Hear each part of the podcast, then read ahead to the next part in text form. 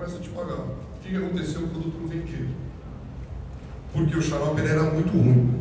O gosto era muito ruim, ele era muito forte. E ele não tinha ainda uma veia de marketing dele, que até então eu não tinha me ligado nesse negócio de marketing. Vocês vão entender o que é gatilho. A Blockbuster, que era aquela locadora de filme, lembra? Claro. Fitas VHS. Tinha acabado de entrar no Brasil, eu aluguei o filme, fui para casa. E na hora que eu cheguei na minha casa, eu peguei um pacotinho e dentro do pacote tinha um pirulito. Aquele pirulito redondo, psicodélico, sabe? Açúcar puro. Pô, que pirulito é esse? Eu olhei o pirulito assim na hora, fiquei aquilo na minha cabeça. Fiquei vendo o filme. Aí durante a noite eu sonhei, cara, eu fiquei sonhando com o pirulito. Verdade, sem sacanagem. Aí eu tive um gatilho. Eu acordei no meio da noite assim, fui ver quem era o fabricante do pirulito. Olha a loucura. E fiquei com aquilo na minha cabeça, eu não conseguia dormir, não conseguia dormir, não conseguia dormir. Até um dia que a hora que eu acordei. E aí não tinha o nome da empresa, só que naquela época você não tinha como procurar pela internet, né? Você procurava pelo páginas amarelas. páginas amarelas, enfim, olha isso. Eu cheguei no fabricante, eu vi lá o nome do fabricante, o nome Miguelito, que eu queria saber quanto custava o pirulito, porque eu tive um estalo naquele momento, a caixa de embarque era com 30 unidades, e o saco de pirulito, que ele vendia esse Miguelito, era com 50 pirulitos. Então qual foi a minha ideia?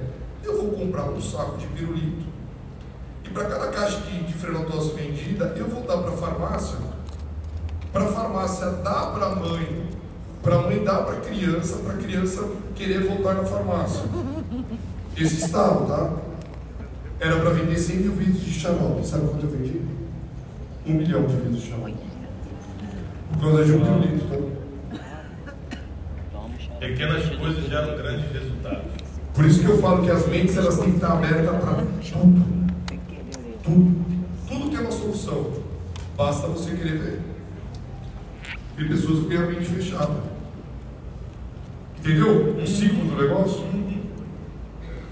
Agora, que lotou a tua agenda, o que que você pode fazer? Se a sua agenda já está lotada, você pode fazer é começar a aumentar o teu preço. E aí as pessoas tentam escalar no preço, mas ainda assim tem um limite. Você chegará num limite na relação de trocar tempo por dinheiro.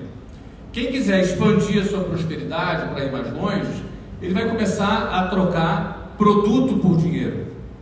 Quando você troca produto ou serviço por dinheiro e tem isso formatado, Aí você começa a extrapolar as 24 horas.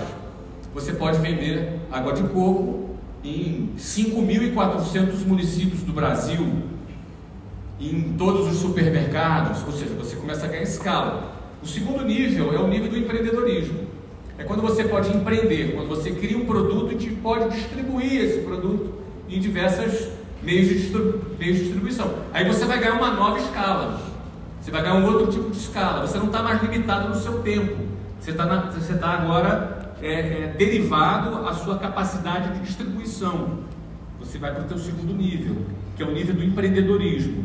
Você pode empreender, inclusive em serviço, que não seja um serviço que dependa diretamente de você, como um curso de inglês, por exemplo, que a minha história está muito ligada a curso de inglês. Então a gente espalhou o curso de inglês por várias cidades do Brasil, temos online, temos presencial e por aí vai. O terceiro nível é o nível de ações, de investimentos, que eu chamo o nível do equity. É quando você criou uma empresa que você conseguiu distribuir essa empresa, esse produto ou esse serviço em várias cidades do Brasil, em vários meios de distribuição. Ou seja, você criou uma máquina de produzir dinheiro e esta máquina tem um valor. Esse valor se chama equity. E aí de repente você pode, pô, você vê uma notícia assim no jornal, a empresa tal vendeu 15% para o fundo tal por 500 milhões de reais. Pô, que negócio é esse? Ou seja, se antes o cara trabalhava em troca de tempo, depois ele começa a trabalhar em troca de venda de um produto, e agora ele começa a trabalhar em troca de venda daquilo que ele criou que gera caixa. Ou seja, é uma, é uma outra nível de riqueza. O cara vendeu a empresa 15%, ou vendeu 100% da empresa por um bilhão de reais. Então, é o nível do equity. É quando você criou alguma coisa que tem muito valor e alguém vai pagar por essa coisa que tem muito valor antecipada na sua mão. Então, assim, para resumir, Tiago, como é, que, como é que sai do zero para isso? Primeiro, se tornando raro, sendo bom em alguma coisa. Segundo, você vai ter que ter coragem. Eu gostei muito daquilo que você falou, não é? Deixar antigas habilidades para partir para novos desafios. Não é? Eu deixei o violão de lado para poder para partir para novos desafios. Talvez passar a vida inteira tocando violão, eu teria muito prazer em fazer isso, mas não daria o retorno que eu gostaria, que eu desejei, que eu planejei para mim, que eu, que eu quis também para minha vida. Então, assim, às vezes o cara ele, é, ele se destaca no primeiro nível, mas tem medo de ir para o segundo nível. Ele tem medo ou apego para deixar aquele primeiro nível para ir para o segundo nível. Então, ah, quando você vai para o segundo nível, a ferramenta principal é você aprender a promover essas trocas voluntárias, que eu chamo de aprender a vender. Você aprende a vender, tudo acontece. Os negócios acontecem quando você aprende a vender. Quando você se desenvolve vendendo e gerando caixa. Aí o teu negócio, ele cresce, aí você pode ir para o terceiro nível. Eu não isso é muito complicado, mas isso é um pouco mais profundo. Agora, bom, bom. Somente essa questão de importância versus raridade, fortíssimo isso, né? A gente, a gente acha que é por importância, mas por importância o professor seria o mais importante, que é quem nos ensina.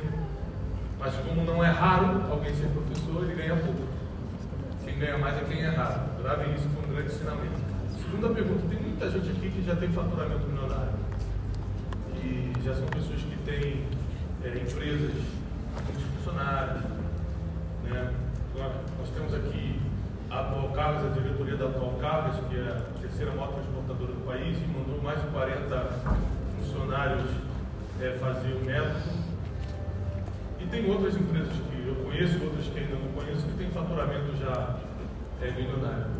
Qual o conselho que você dá para quem já é empreendedor, já está com um faturamento muito bom, mas não tem certeza do futuro? O que, que eu faço? Eu vendo meu negócio, eu expando, eu coloco em franquia, eu fico só como um dono, eu paro e começo uma outra coisa, porque eu estou meio cansado de fazer isso. Porque essas são as crises que dá quando a pessoa já começa a ganhar muito dinheiro. Qual o conselho que você dá para quem está nessa situação hoje? Eu vou contar um pouco a minha experiência pessoal nisso. É, eu sempre falo que todo negócio ele só tem três possíveis destinos. Qualquer negócio só tem três possíveis destinos. Ou esse negócio, negócio bem sucedido, grande, imagina, pensa em qualquer negócio, qualquer empresa. Na, na Apple, na qualquer empresa, de qualquer área. Só existem três possíveis destinos empresa. Tua empresa, inclusive, sua empresa, ela só tem três possíveis destinos. Primeiro possível destino é quebrar. Não recomendo. Mas é. E segundo possível destino, ser herdado. Também não recomendo você morrer. Então, herdado. Herdado. Ele pode ser herdado. E o terceiro possível destino é ser vendido. Só existem esses três possíveis destinos para um negócio. O seu negócio, ou ele vai quebrar, porque não se atualizou, porque foi superado, foi, é, o mercado disruptivo chegou e se criou uma nova solução melhor do que a sua, ah, você não teve uma boa gestão, seja lá qual for o motivo, ele pode quebrar. Então, possível. O segundo é ser herdado, porque ninguém sabe a hora que vai partir daqui. Quem sabe? Eu tenho 50 anos de idade, eu posso morrer amanhã, eu posso morrer daqui a 40 anos, eu não sei. Eu não sei que horas, que dia, que horas, que momento. Mas, o que eu tenho certeza é o seguinte: um dia eu vou morrer. E o meu negócio será herdado. E o terceiro, antes do terceiro, no segundo ainda, muitos negócios herdados quebram. Um percentual alto de negócios herdados quebram. E o terceiro é vender. E o que eu sempre digo é que o ápice do sucesso do empreendedor é quando ele vende o seu negócio. O ápice do sucesso do empreendedor é quando ele, o seu negócio é vendido. Por quê? Porque ele criou algo de tanto valor, que tem tanto valor, que o mercado vai querer absorver. Quem é o mercado? O mercado financeiro, os fundos, os bancos, todo o sistema financeiro vai ser absorvido por um grande grupo, dentro de uma grande empresa, de uma grande fusão, uma grande operação de M&A, que ele vai ser absorvido. E quando o negócio é vendido, E aí tem uma cultura do Brasil engraçada. Eu lembro do dia que eu vendi meu negócio, eu vendi em 2013 a minha empresa com, com quase um bilhão de reais. E algumas pessoas depois falaram para mim assim, poxa Flávio, a WhatsApp estava indo bem, né? O que aconteceu, né? Vendeu, né? Estava indo bem, né? O que ela estava querendo dizer? Alguma coisa deu errado, porque o cara acha que alguém vende um negócio, o negócio está ruim. Não é o contrário, ele é vendido que está bom. Por, por estar bom, por estar bem, ele é vendido. Percebe? Então, como é que é, como é, que é uma venda? É quando alguém calcula o lucro eterno. É uma palavra muito forte, nós estamos aqui num contexto mais espiritual, mas no, se chama na, no conceito financeiro na perpetuidade. O que é a perpetuidade? É quando você projeta a geração de lucro por ano pelos próximos mil anos. Bom, como assim, Cláudio? É porque você desconta isso a valor presente. Então, essa taxa de desconto a valor presente leva em conta risco Brasil, leva em conta risco de capital, risco monetário. E aí você traz isso para valor presente. Significa o seguinte: eu tinha um negócio que tinha ali cerca de 80 e poucos bilhões de lucro por ano e alguém me antecipou um bilhão de reais. Um bilhão de reais investidos a 14% ao ano numa renda fixa dá 140 milhões de reais. Ou seja, uma renda fixa vai me dar uma rentabilidade maior do que o lucro que eu teria trabalhando e assumindo todos os riscos. Isso é vender um negócio. Você venderia um negócio, seu negócio, de maneira que o resultado de uma renda fixa pagasse quase o dobro daquilo que você ganha trabalhando e assumindo risco, com toda a dor de cabeça que você tem? Isso é vender um negócio que, que eu chamo de ser o ápice do sucesso de um empreendedor. Isso é fora um pouco do escopo de mentalidade do empreendedor médio no Brasil. Porque grande parte dos empreendedores no Brasil são funcionários da sua própria empresa. Então ele enxerga a sua empresa como um, um emprego público com estabilidade que ele ganha o dinheiro dele. Então, uh, nesse, nesse sentido, quem está nessa dúvida, Tiago? primeiro precisa parar e pensar nesses conceitos que eu estou falando. Entender qual é a melhor hora. Eu vendi o meu negócio em 2013. Em 2000, final de 15, início de 16, eu comprei de volta. Uma, uma outra contexto. E estou com ele até hoje. É? Então, um outro contexto, né? O dono que comprou morreu.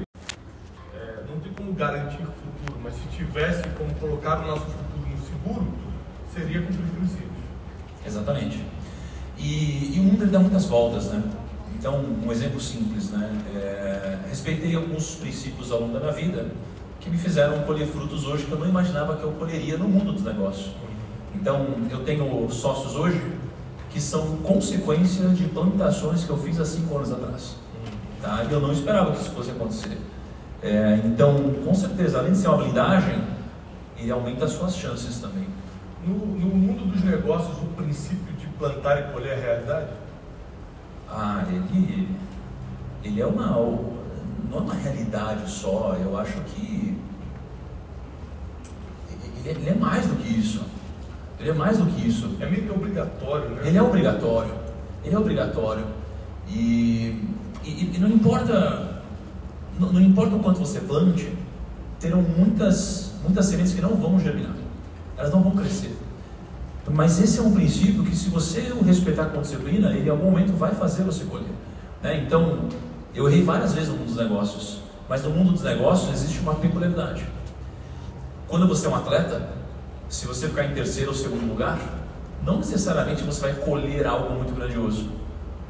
No mundo dos negócios, você pode errar maioria das vezes. Se você acertar uma vez, você enriqueceu. Então você só precisa acertar uma vez. As pessoas acham que um dos grandes conselhos a se dar na vida é o mais importante é você acertar mais do que errar. Mas isso não poderia estar mais errado no mundo dos negócios. Porque no mundo dos negócios, o mais importante é você fazer com que os seus pequenos erros, aliás, com que os seus pequenos acertos se transformem em acertos grandiosos, porque você só precisa acertar uma vez. Eu acertei três vezes na minha vida. A primeira vez que eu acertei grande, eu enriqueci financeiramente. A segunda vez eu multipliquei mais ainda meu patrimônio. na terceira isso aconteceu de novo. Então são poucos acertos que te dão muito resultado e são consequência de você plantar todos os dias. E aí, o plantar e colher, não para aí. No mundo dos negócios é plantar, colher e replantar. Quando as pessoas elas acham que é só plantar e colher, elas começam a focar mais no colher, em algum momento isso chega. E se elas só colhem, elas param de plantar e elas param de servir. E as pessoas muitas vezes, elas só querem plantar para que elas sejam que elas sejam servidas no futuro. E se elas passarem a ser só servidas no futuro, elas deixam de fazer aquilo que trouxe elas até aquele lugar. Muito bom. Agora, esse ano você, desde o ano passado, você vem passando por um processo de fé muito bonito, muito grande, muito genuíno. E a gente fez uma viagem para Israel esse ano e eu falei uma coisa, você ficou meio ofendido, porque eu falei assim, cara, agora eu sei quem você é. Você falou, pô, a gente é amigo há tanto tempo, agora você sabe que eu sou. Eu falei, porque agora eu vi que, que a sua fé é genuína. Né, que não é uma. Não, você, você não falou assim, não. O Bruno falou assim: agora eu sei que você é meu amigo de verdade. Ah, é? Postou agora, Bruno? Sacanagem. Quis deixar bonito aqui, né? É. Sei. Eu falei, agora eu sei que você é meu amigo, porque a sua fé é genuína.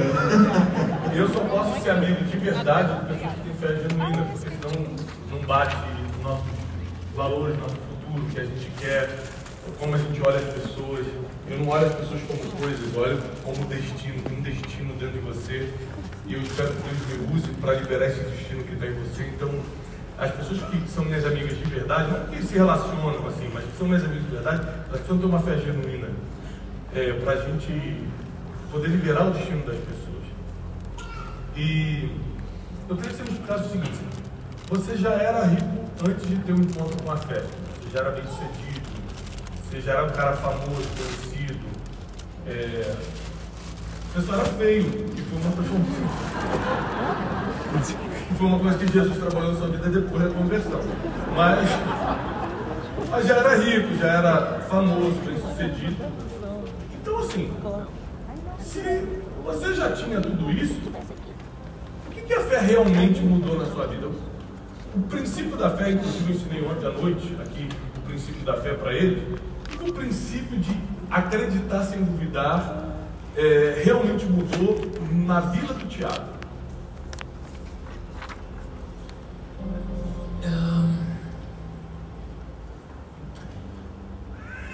Eu encontrei Deus rico, famoso, né? e, e conhecendo depois um pouco mais de como as pessoas encontram Deus, geralmente elas encontram um momento de muita dificuldade, sem dinheiro, pobreza extrema e problemas gigantescos. Né? Mas o engraçado é que os meus problemas, eles vieram depois de encontrar Deus. Olha que loucura, parece estranho. Como assim nossos problemas vieram depois? Não parece fazer sentido. Mas é porque Deus sabia de problemas que eu tinha e nem sabia. Porque Ele ouve conversas que eu não consigo escutar.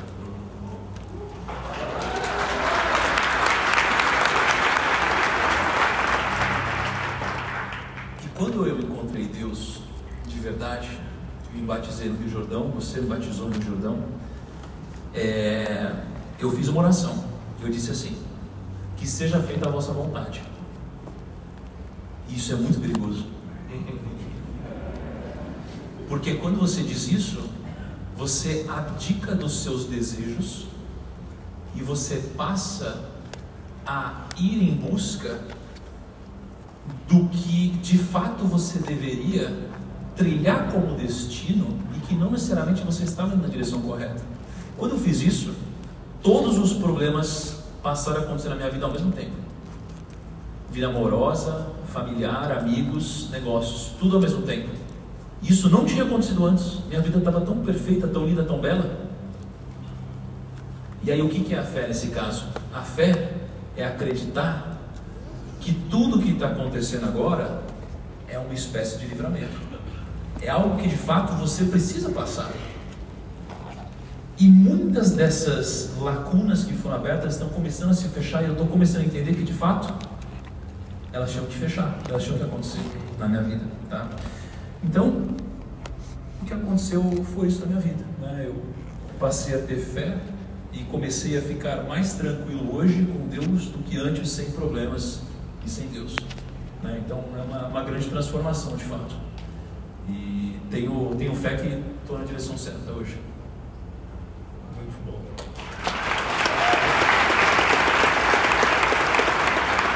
Tem, tem um trechinho do batismo do negro aí, não sei se, se tem, se tiver. Hã? Tá pegando lá? Só um trechinho. E a gente teve em Israel junto esse ano, foi uma experiência fantástica. A gente gravou um documentário chamado Eu Nasci de Novo. E, e batizar um negro, para mim, foi uma grande realização.